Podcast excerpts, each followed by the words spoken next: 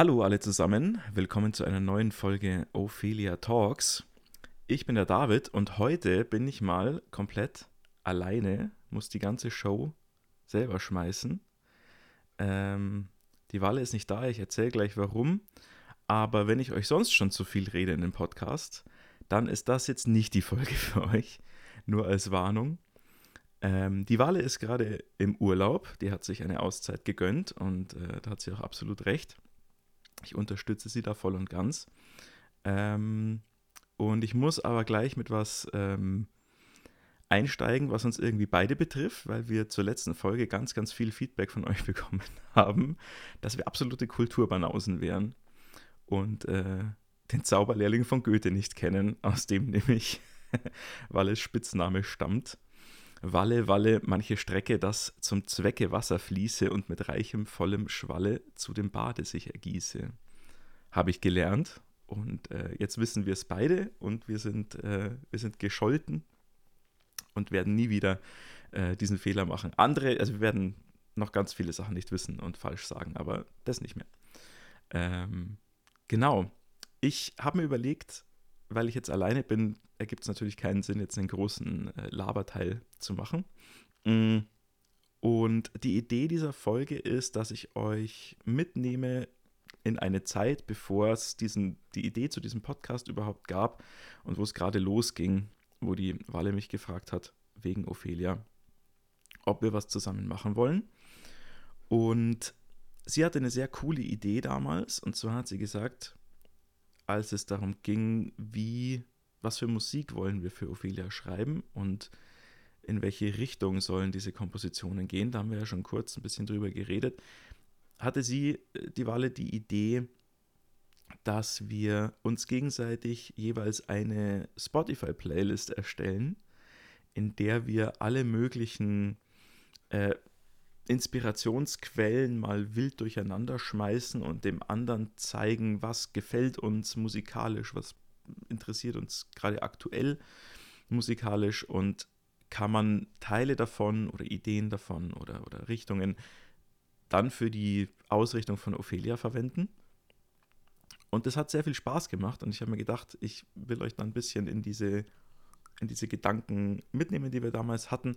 Diese Spotify-Playlists die sind auch, ähm, äh, wie soll man sagen, öffentlich zugänglich. Ich werde das mit der Walle natürlich noch abklären. Meine werde ich auf jeden Fall online stellen ähm, in die Folgenbeschreibung von dieser Folge.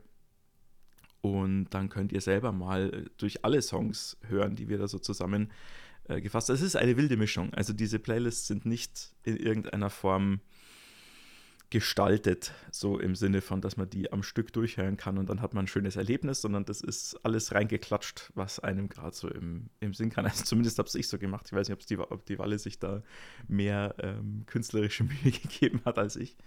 Ähm, genau, aber die werdet ihr auf jeden Fall äh, zugänglich kriegen, diese Spotify-Playlists. Und ich muss mal schauen, für alle Leute, die kein Spotify haben, vielleicht ähm, mache ich es dann sogar so, dass ich die ähm, die Songlisten mit den Interpreten mal äh, separat aufschreibt, sodass man sich das mal zusammensuchen kann, wenn man möchte, in, seinem, in dem Streamingdienst seiner Wahl oder äh, auch sonst irgendwie. Mhm, genau, meine Idee war jetzt, dass äh, ich mal kurz einen dieser äh, Songs anspiele, äh, mal durchlaufen lasse hier im Podcast und dann ein bisschen drüber erzähle, was da so die Gedankengänge waren, als wir zusammen mal jeder gegenseitig diese Playlists gehört haben und uns dann ähm, darüber unterhalten haben und was es dann für eine Auswirkung hatte für die, für die Kompositionsarbeit mit Ophelia. Ähm, jetzt hiermit die Warnung für alle Leute, die den Podcast schneller hören, wie jede Folge. Achtung, ich spiele jetzt Musik ab ihr solltet jetzt langsamer drehen, sonst habt ihr eine, äh, eine Mickey Mouse Geschichte am Start. Der Song, den ich jetzt anspiele, heißt äh, Love for Sale von Jamie Cullum. Äh, Love for Sale ist eine ist eigentlich ein Jazz-Standard, also ein sehr alter Song, der okay, Sturm draußen, alles klar. Der ich weiß gar nicht, aus welcher Zeit der stammt ich würde jetzt mal so vermuten, 40er, 50er Jahre, aber nagelt mich nicht drauf fest.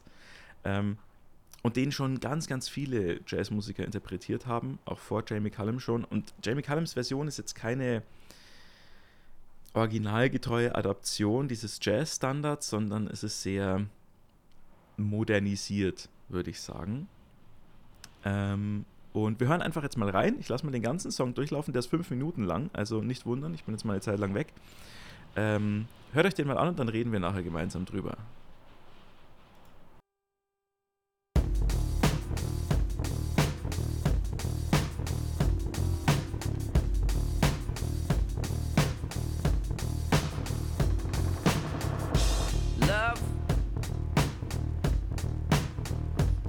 for sale.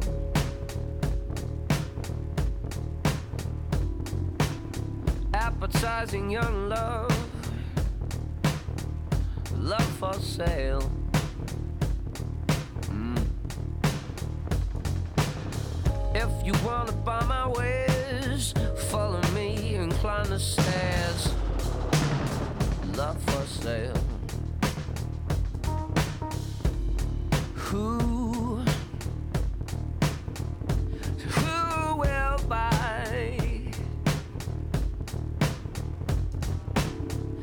would like to sample my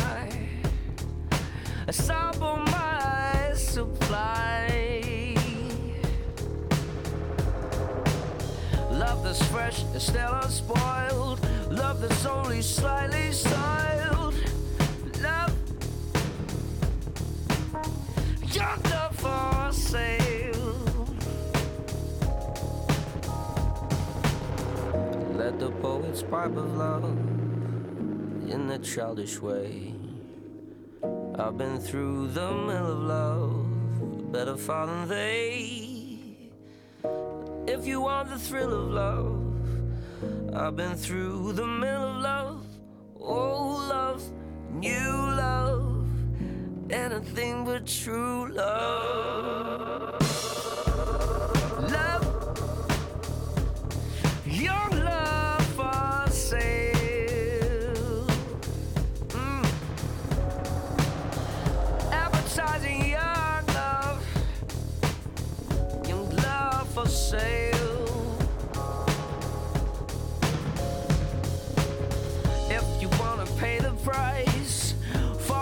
to Paris.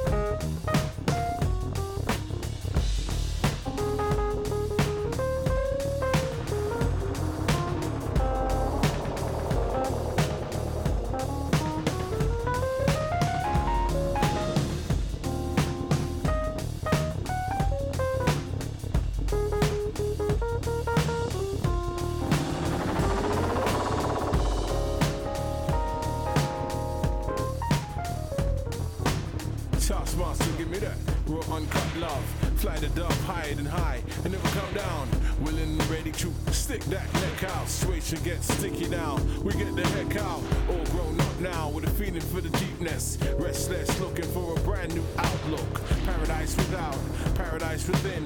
The devil's design is enticing things. He without sin may frown on us. Keep still, man, take it to the ground and such. It's nobody's business to be in the business. You can have it all, just put it on your wish list. All becomes fair in love and war. Less becomes more, more becomes less when you fight for your right to do for love. Ain't a thing that we won't do for love. Short term, part time, dancing on the timeline. Defy definition with the ultimate position of Karma Sutra. Suit yourself, pick up a love gun, shoot yourself. Feel so good to wanna die for love. Whatever the reason, what type of love? Quick love, slow love, never gonna know love. Shame on you. We could make a home, second to none, and can't be outdone. Beat your chest, cause you's a love champion. If you wanna pay the price trip to paradise,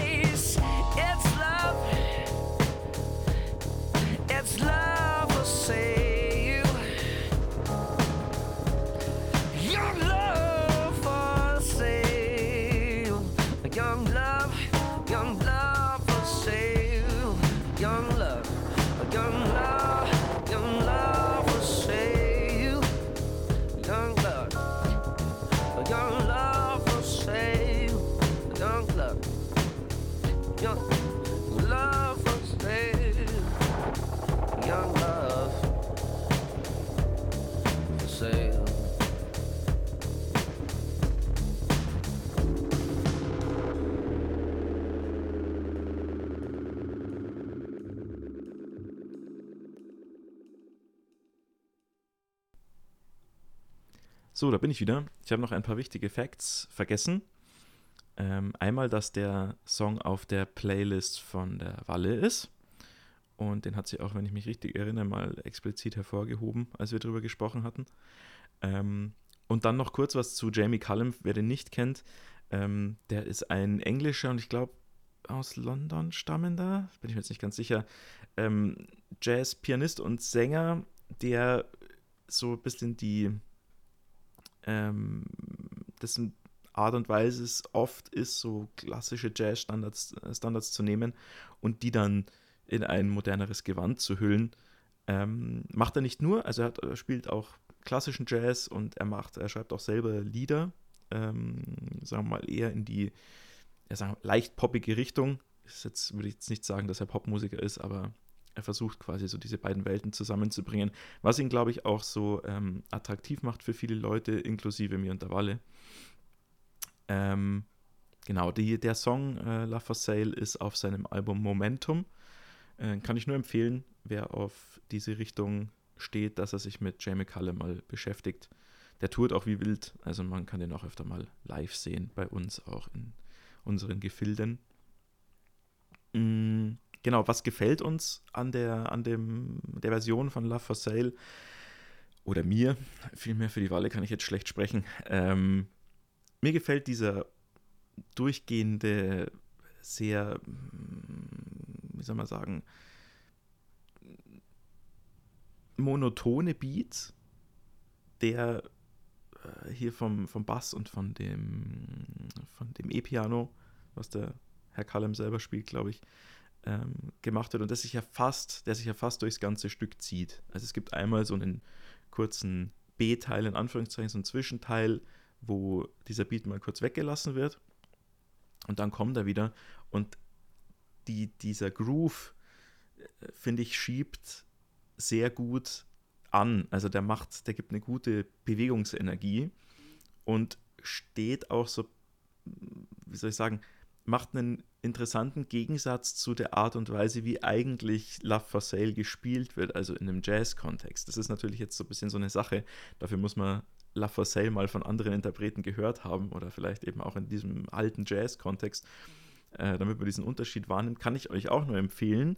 Tippt mal Love for Sale irgendwie auf YouTube ein und hört euch mal an, wie, wie alte Typen das spielen. Jazzmusiker, weiß ich nicht, gibt es bestimmt Versionen von, von allen möglichen Leuten, garantiert von Sonny Rollins, äh, weiß der Geier, Ella Fitzgerald hat das bestimmt auch mal gesungen. Und dann, wenn man sich das im Gegensatz mal anhört, stellt man eben auch fest, wie, auf was für eine coole Art äh, Jamie Cullum das hier in, in die Moderne gebracht hat, den Song, beziehungsweise verknüpft hat mit Elementen, die eigentlich für, für aktuellere Musik stehen. Ja, ein Groove, der quasi den ganzen Song unverändert, der mehr oder weniger den ganzen Song unverändert bleibt.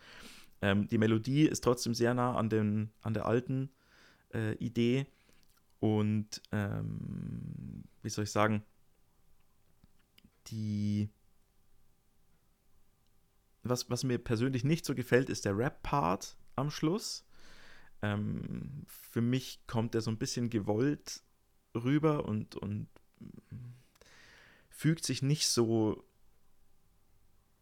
einfach ein in den Rest von dem Song, aber das ist auch meine eine persönliche Geschmacksfrage. Also ich finde das nicht handwerklich nicht schlecht gemacht und ich der Rapper ist auch in Time und so und macht das alles gut, aber die mir gefällt es einfach auf einer, von, einer ästhetischen, von einem ästhetischen Standpunkt her nicht so gut.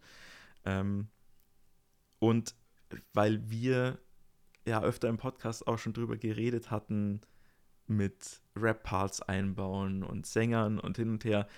Also ich bin da grundsätzlich offen dafür und finde es oft spannend. In dem konkreten Fall gefällt es mir jetzt aber nicht so gut, weil ich finde, es ist ein bisschen, wie soll ich sagen, er macht es sich ein bisschen zu einfach, dann, dann da nochmal so einen Rap-Part dran zu hängen. Ähm, was aber, wo ich aber eure Aufmerksamkeit drauf lenken will, ist der Teil, der vor diesem Rap-Part passiert, nämlich das Solo, was ja eindeutig quasi eine Jazz-Verwandtschaft ähm, deutlich machen soll.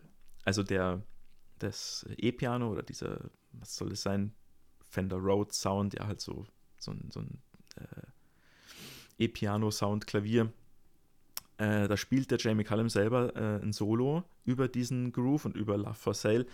Ja, äh, jetzt nicht natürlich genau über das Stück von damals, aber über diesen Groove, der da passiert. Und das ist natürlich ein eindeutiger äh, Wink Richtung alte Jazz-Aufnahmen, die er oft, oder sag ich mal, größtenteils aus einer, einer, Vorstellung von einer Melodie oder einem Thema äh, bestehen, wo ein Sänger zum Beispiel das Lied singt oder ein Instrumentalist die Hauptmelodie spielt und dann wird improvisiert äh, auf der Basis dieser Melodie beziehungsweise der darunterliegenden Akkordfolge und Rhythmik und des Grooves und so.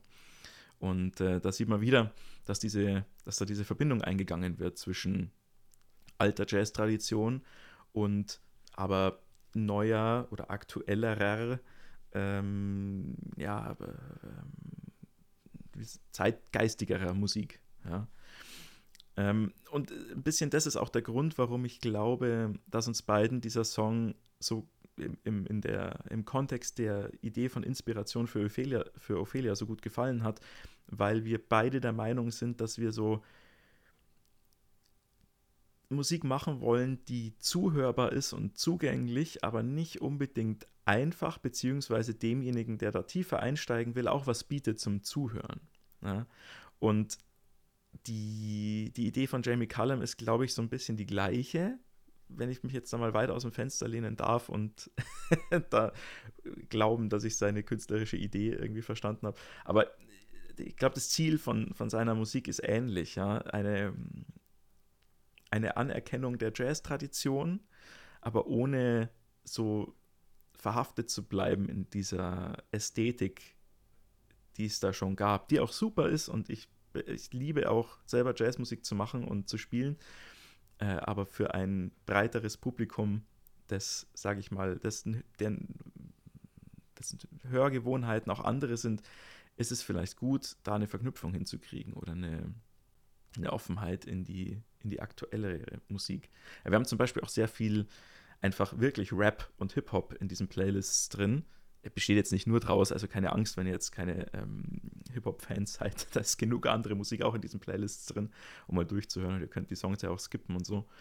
Ähm, aber das ist eben auch interessant, dass wir beide da so eine, so eine Affinität in, in beide Richtungen haben.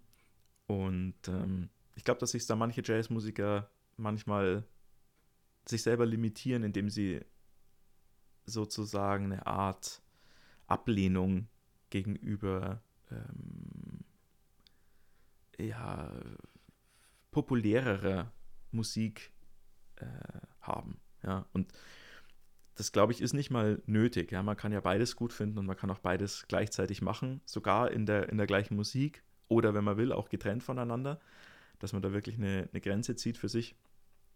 Aber ich bin eben der Meinung, ähm, das ist eigentlich auch die, die Richtung, mit der wir, äh, in die wir mit Ophelia gehen wollen. Ja. Mm. Gut, dann habe ich, glaube ich, auch schon genug geredet für heute. Äh, wir machen mal eine wirklich kurze Folge und reden nicht immer davon.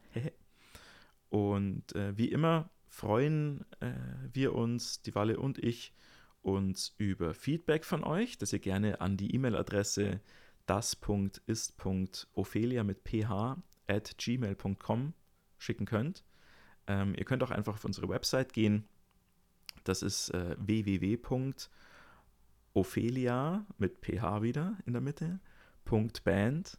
Dort findet ihr auch alle Kontaktinformationen und ihr könnt euch mal ein bisschen äh, angucken, was wir da so machen, wer wir so sind. Genau. Ähm, und nächste Folge haben wir hoffentlich die Walle schon wieder dabei. Und ich wünsche euch jetzt mal noch ein, äh, ein, schönes Wochenende. Die Folge kommt am Freitag raus. Und äh, freue mich auf das nächste Mal, wenn ihr wieder dabei seid. Macht's es gut und schöne Zeit. Ciao.